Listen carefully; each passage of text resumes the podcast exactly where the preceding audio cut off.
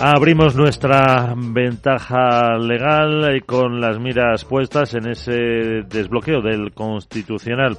Arcadio García Montoro, abogado, ¿qué tal? Muy buenos días.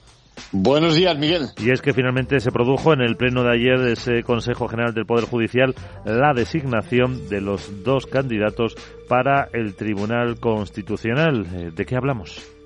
Pues hablamos de la unanimidad, Miguel, nada más y nada menos que vimos ayer, fruto de una propuesta de corte profesional y de la aplicación de ese sentido institucional ausente hasta ahora durante estos años y que siempre finalizaba con el desencuentro.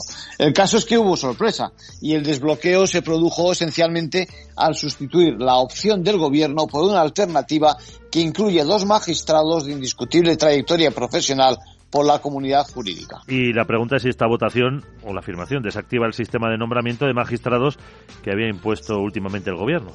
Pues tienes toda la razón. Si esto se hubiera producido apenas una semana atrás, nos habríamos ahorrado la necesidad de pronunciarse el Tribunal Constitucional sobre las medidas cautelarísimas que arrastraron todo un episodio de desgaste institucional que era justo lo que nos faltaba para rematar.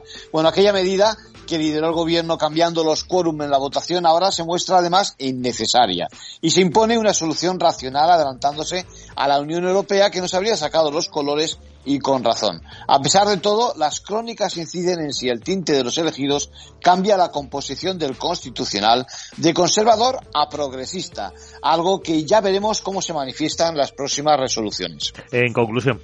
Pues lo primero, que nadie piense que se trata de una inocentada propia del día de hoy. Bueno, aunque, aunque aquí no acaban los enfrentamientos. Se ha dado un primer paso para avanzar con sentido de Estado. Gracias, abogado.